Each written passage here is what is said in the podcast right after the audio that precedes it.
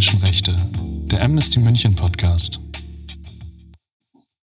Willkommen, liebe Zuhörer und Zuhörerinnen, zum Let's Talk About Menschenrechte Podcast der Amnesty Hochschulgruppe in München. Im heutigen Podcast werden wir mit dem Sozialarbeiter Luca Mühlmeier des SUB, des Schwulen Kommunikations- und Kulturzentrums in München, über die Lage von LGBT-Geflüchteten in Deutschland reden, die sich häufig mit Schwierigkeiten auseinandersetzen, die sie bereits aus ihrer Heimat kennen, aus der sie geflohen sind aufgrund homophober gesellschaftlicher und staatlicher Umfelder. Diese Umfelder verfolgen sie teilweise und sie sehen sich auch strukturellen Problemen in Deutschland gegenüber, was die Geflüchtetenversorgung angeht und den Schutz vor Homophobie. Genau, also hallo Herr Mühlmeier, äh, vielen Dank für Ihre Zeit. Ähm, erzählen Sie uns bitte über Ihren Beruf, was machen Sie konkret und ähm, warum haben Sie sich für diesen Beruf entschieden? Ja, hallo. Erstmal vielen Dank für die Einladung und schön, dass ich hier dabei sein kann. Ähm, genau, ich arbeite eben im ähm, Schwulklientenzentrum hier in München ähm, in der Geflüchtetenberatung. Wir sind eine psychosoziale Beratungsstelle und ähm, beraten eben Geflüchtete, die oft oder meistens wegen ihrer Sexualität eben oder ihrer Geschlechtsidentität eben auch ihr Heimatland verlassen haben. Und das kann ganz unterschiedlich ausschauen. Also es kann eben Orientierung im Asylverfahren sein, aber wir unterstützen eben auch bei Kontakt zu Rechtsanwältinnen, zu anderen Beratungsstellen zum Beispiel. Ähm, wir haben auch noch eine Ehrenamtsgruppe. Das sind 25 ähm, Mentorinnen, die ähm, eben so eine 1 zu 1 Begleitung machen und dadurch versuchen wir eben auch, dass wir die Personen an die Community, an die queere Community hier anbinden können. Die organisieren auch ganz viel Freizeitangebote. Ich mache das hier, weil ich glaube, dass das ein ähm, super wichtiges Thema für das Individuum ist, aber auch für als gesellschaftliches Thema sehr relevant ist. Und ich glaube auch, dass es sehr wichtig ist, ähm, die Personen einfach auf ihr Recht aufmerksam zu machen, was sie hier im Deutschland haben. Die Wichtigkeit ihrer Arbeit zeigt sich ja vor allem auch darin, dass, wie ich am Anfang schon gesagt habe, LGBT-Geflüchtete immer noch sehr große Probleme in Deutschland haben, was Homophobie angeht, was ja so weit geht, dass praktisch sogar von separaten Geflüchtetenunterkünften gesprochen wird für LGBT-Geflüchtete, da sich viele einer Homophobie gegenüber sehen, die deren ihrer Heimat teilweise fast gleichkommt, ähm, weswegen sich eigentlich die Frage stellen muss, wie sie als Person, die mit LGBT-Geflüchteten viel Kontakt hatte, das Zusammenleben von LGBT-Geflüchteten und anderen Menschen aus ihren Heimländern erlebt haben. Würden Sie dies als eher harmonisch beschreiben oder sehen Sie durchaus diese Probleme, ähm, die solche Lösungen wie separate Unterkünfte nötig machen?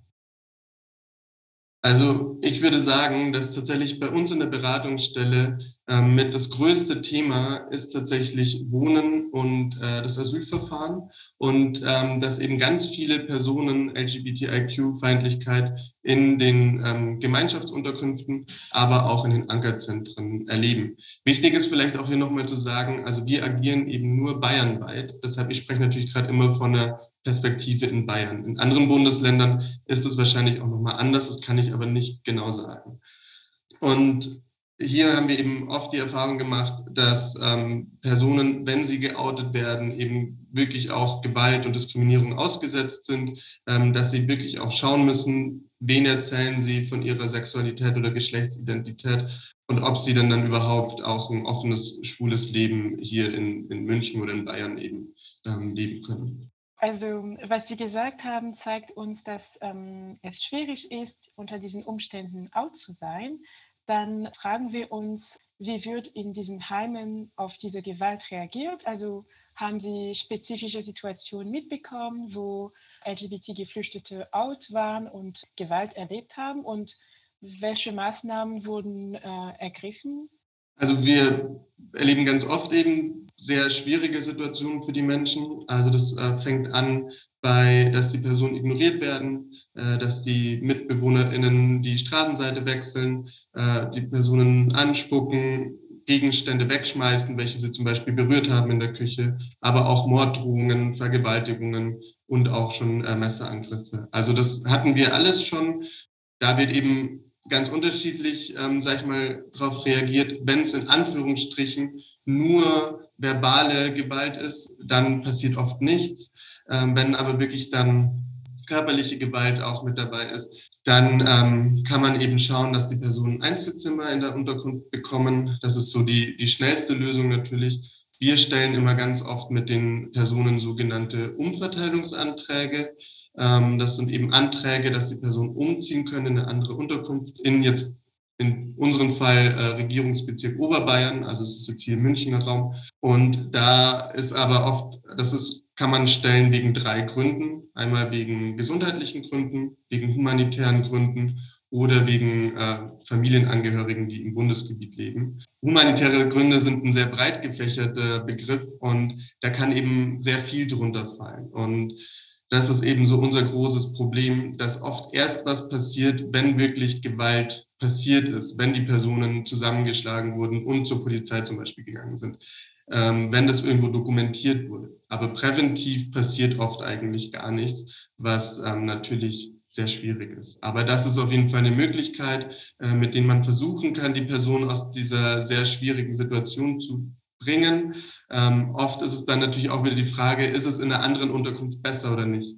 Ähm, deshalb gibt es auch geschützte Unterkünfte, wo wir natürlich dann auch meistens versuchen, die Leute unterzubringen. Hier ist aber einfach ähm, das Problem, dass die meistens voll sind. Also da gibt es meistens keine Plätze.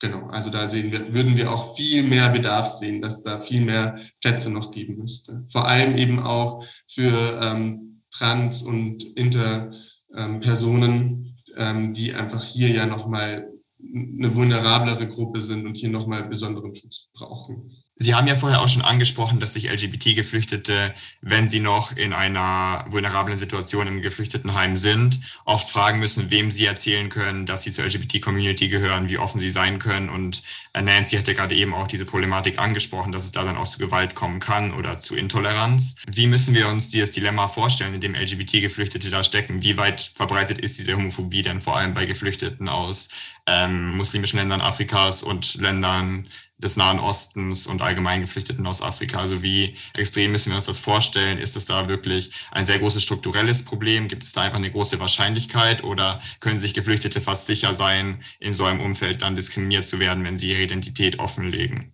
Also ich glaube, bei dieser Frage ganz wichtig zu sagen ist, dass man definitiv nicht pauschalisieren darf.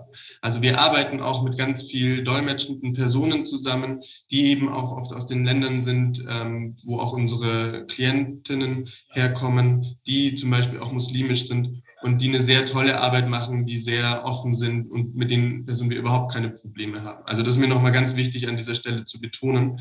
In ganz vielen Ländern ist es ein sehr gesellschaftlich verankertes Problem, diese LGBTIQ-Feindlichkeit. Sie ist, kann natürlich gesellschaftlich verankert sein, kann natürlich auch religiös verankert sein, ähm, aber hier ist eben das große Problem, dass das nicht einfach aufzubrechen ist. Ich würde schon sagen, dass das oft ein großes Problem ist, definitiv. Und wir raten deshalb eben auch immer Personen, dass sie ganz genau schauen sollen, an wen sie sich wenden, wen sie das verraten können.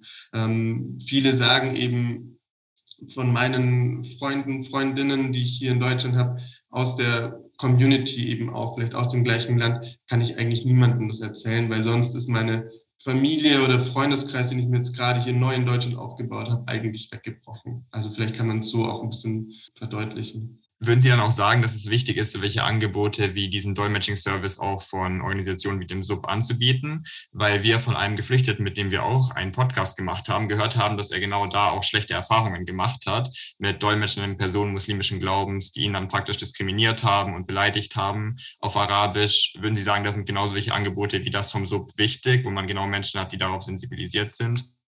Definitiv, ja. Natürlich wäre es praktisch ähm, perfekt, wenn wir jetzt zum Beispiel auch Dolmetschende stellen können. Rein organisatorisch schaffen wir das gar nicht. Ähm, aber ich glaube, wichtig ist einfach, dass dolmetschende Personen ähm, bezüglich LGBTIQ-Themen weitergebildet werden, ähm, dass sie hier einfach eine gewisse Sensibilisierung haben ähm, und dass man eben ganz genau hinschaut, dass bei der Übersetzung keine ähm, LGBTIQ-feindlichen Begriffe zum Beispiel auch verwendet werden. Äh, ganz oft sind ja auch in den Sprachen, ist zum Beispiel eben auch das Wort ähm, schwul oder lesbisch eher ein abwertendes ähm, Wort und ähm, dass man hier eben auch ganz genau hinschauen muss, ähm, welche Wörter werden verwendet bei der Übersetzung? Wie kann sich die Person, für die übersetzt wird, wertgeschätzt fühlen und ähm, verstanden fühlen und eben so, dass sie sich dann auch öffnen kann und keine Angst hat, dass zum Beispiel auch Informationen draußen liegen? Okay. Wie kann das Bewusstsein bei den Mitarbeitenden im Heim verbessert werden? Also die Begleitenden äh, und so weiter. Ja, ich glaube, hier ist es eben auch wieder ganz wichtig, dass man ähm, Begegnungen schafft, dass man ähm, Fortbildungsmöglichkeiten schafft, dass man einfach die Mitarbeitenden sensibilisiert für die Lebenswelt von LGBTIQ-Personen. Aber ich glaube, über das hinaus ist es eben auch wichtig, ähm, zum Beispiel eine interkulturelle Sensibilisierung zu schaffen oder auch ähm, eine Deeskalationsfortbildung. Also ich glaube, die Themen sind natürlich auch super wichtig. Und ähm, es gibt ja auch ganz tolle Projekte, wo zum Beispiel Polizistinnen mit geflüchteten Menschen ähm, Wanderungen machen. Also so ganz einfache Tätigkeiten, wo einfach beide Seiten mal sich gegenseitig kennenlernen können, sich austauschen können und ich glaube, von so etwas profitieren eben auch beide Seiten. Also nicht nur Geflüchtete, sondern eben auch Polizistinnen. Genau. Und ich glaube, solche, solche Angebote, solche Möglichkeiten sollten viel mehr geschaffen werden, ähm, weil natürlich in diesem Alltag natürlich viele Missverständnisse entstehen. Ähm, eben Sprachbarrieren sind da ja ganz oft ein Problem und ähm, viele Vorurteile von auch beiden Seiten, würde ich sagen. Und dass da eben so das abgebaut werden kann. Okay, also das ist schon mal gut zu wissen, dass Aktivitäten organisiert werden, Workshops, also für mehr Sensibilisierung. Und dazu noch eine Frage. Wir haben eben gesprochen über die Möglichkeit, aus dem Heim zu kommen im Falle von homophobischen Situationen.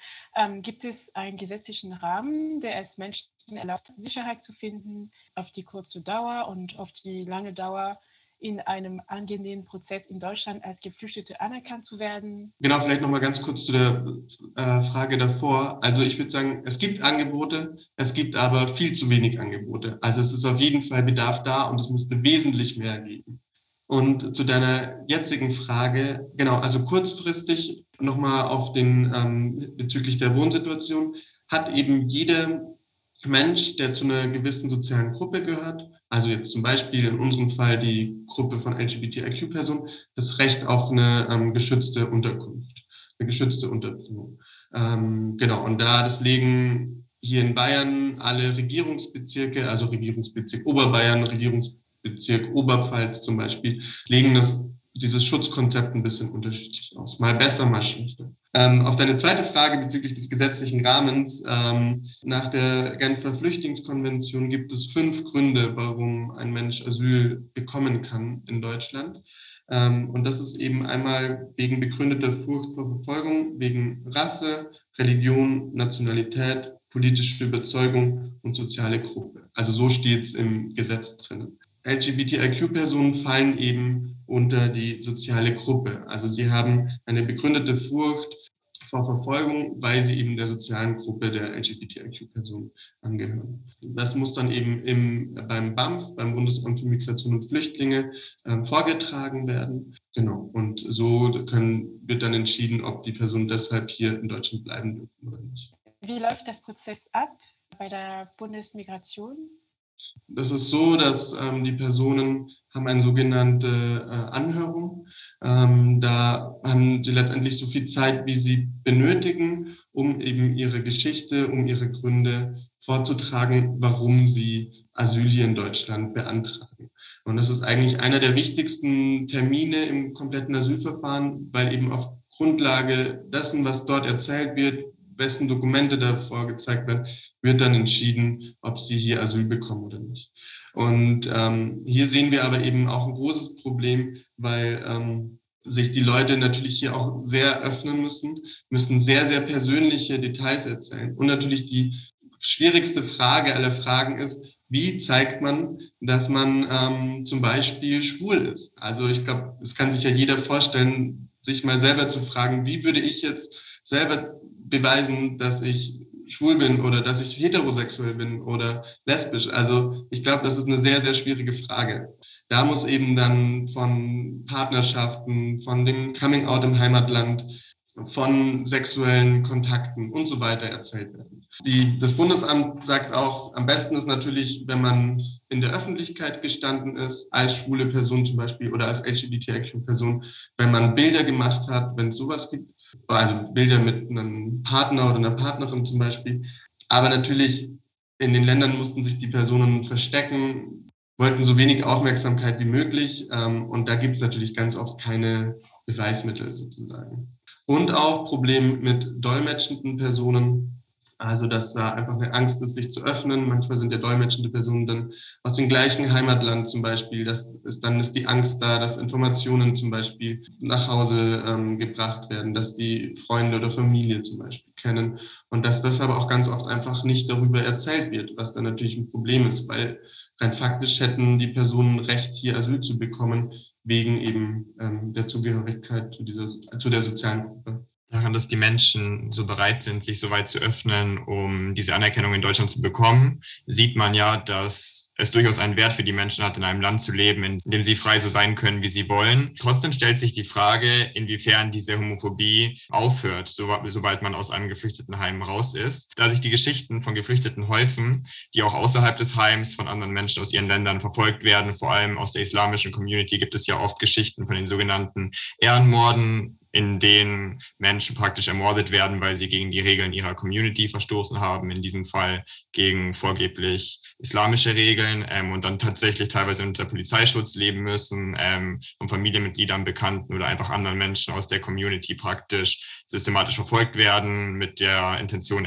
dass sie ermordet werden. Haben Sie den Eindruck, dass LGBT-Geflüchtete, die aus homophoben Gesellschaften kommen, praktisch ihr Ziel erreichen, sobald sie aus einem Geflüchtetenheim raus sind? Oder haben sie immer noch die Gefahr der Homophobie, die sie bereits in den Geflüchtetenheimen erlebt haben, wo sie praktisch die ganze Zeit mit anderen Menschen aus hauptsächlich homophoben Gesellschaften zusammengelebt haben? Ich würde sagen, die LGBTIQ-Feindlichkeit hört natürlich nicht auf mit Auszug aus äh, einer Unterkunft. Also auch Menschen, die hier in Deutschland aufgewachsen sind, äh, erleben genauso auf der offenen Straße ähm, LGBTIQ-Feindlichkeit. Und ähm, deshalb es gibt es natürlich, ich glaube, hier ist natürlich nochmal auch wichtig zu sehen, dass der Punkt der Intersektionalität noch ganz wichtig ist. Also Diskriminierung aufgrund der Sexualität oder der Geschlechtsidentität und äh, Rassismus, Rassismuserfahrungen zum Beispiel. Bezüglich nochmal deiner Frage, es ist natürlich, ähm, gibt es dieses Problem sicherlich auch hier in Deutschland.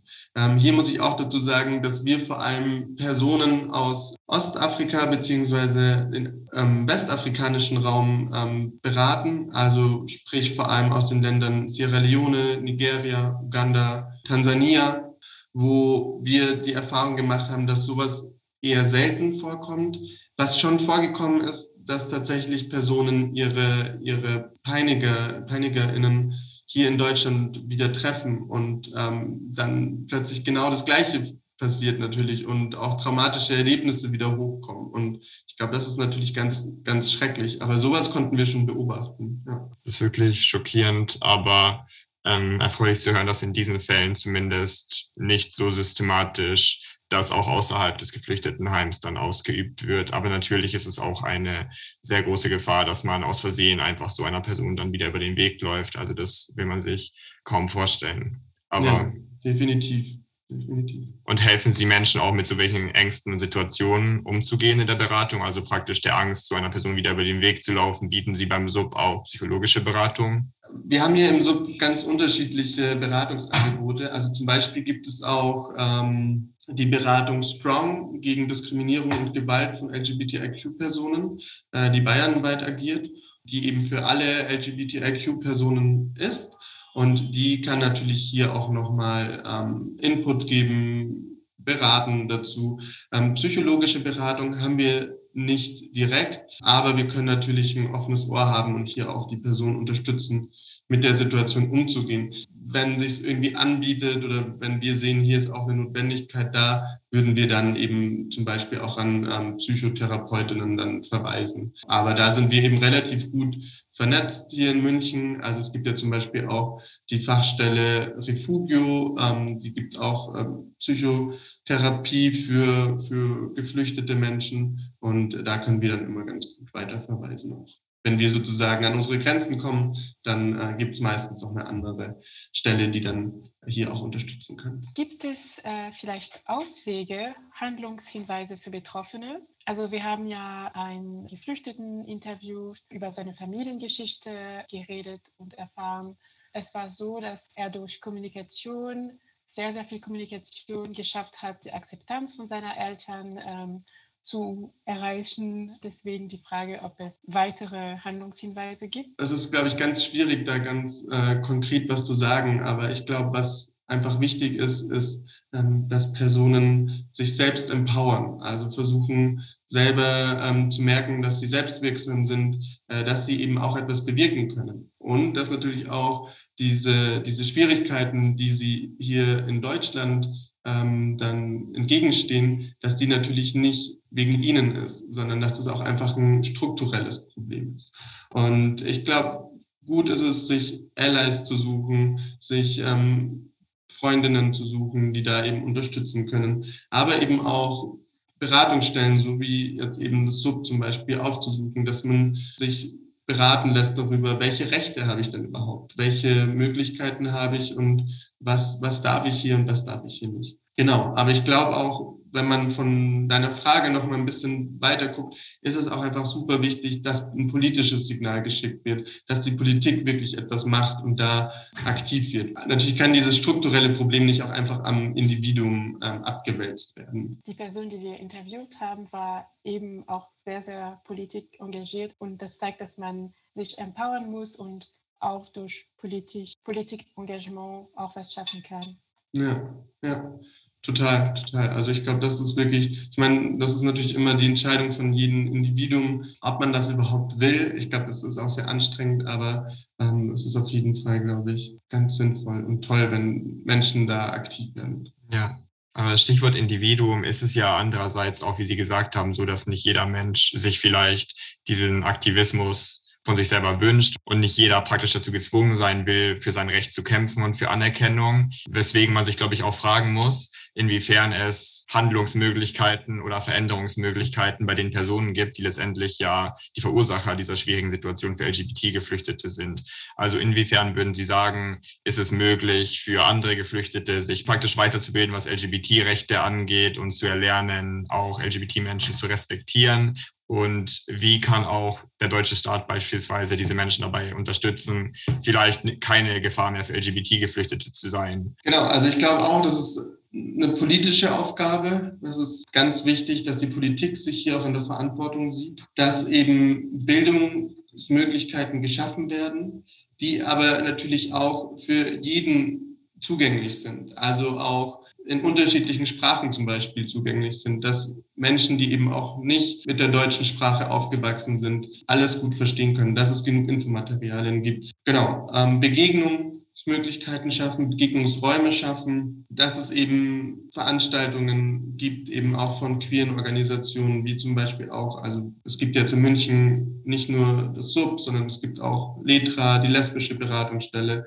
äh, die Transinter-Beratungsstelle oder auch von Diversity äh, eine Jugend, ähm, ein Jugendzentrum. Dass es hier einfach auch ähm, mehr Veranstaltungen gibt, mehr Aufmerksamkeit gibt und dass auch ähm, solche Organisationen oder, oder also Moscheen. Es gibt in Berlin gibt es die, ich, sag, ich hoffe, ich sage den Namen richtig, die Moschee Ibn Rushd, Goethe-Moschee. Ähm, das ist eben eine queerfreundliche Moschee und oder auch das Projekt Liebe ist Halal und dass solche ähm, Gruppen, Organisationen, Vereine ähm, religiöse Zusammenschlüsse eben auch einfach eine Aufmerksamkeit haben und da eben auch laut sein können. Dann vielen, vielen Dank für Ihre Einblicke und für Ihre sehr wichtige Arbeit, mit der Sie sehr, sehr, sehr vielen Menschen helfen. Ich glaube, wir haben alle heute sehr viel gelernt. Das war dann unsere heutige Folge vom Let's Talk About Menschenrechte Podcast. Ich bin Marc Vincent und zusammen mit Nancy Comia haben wir heute den Luca Mühlmeier über die Situation von LGBT-Geflüchteten interviewt. Und ich glaube, jetzt sind wir uns alle ein bisschen bewusster über die schwierige Situation, in der sie alle sind. Vielen Dank, Herr Mühlmeier.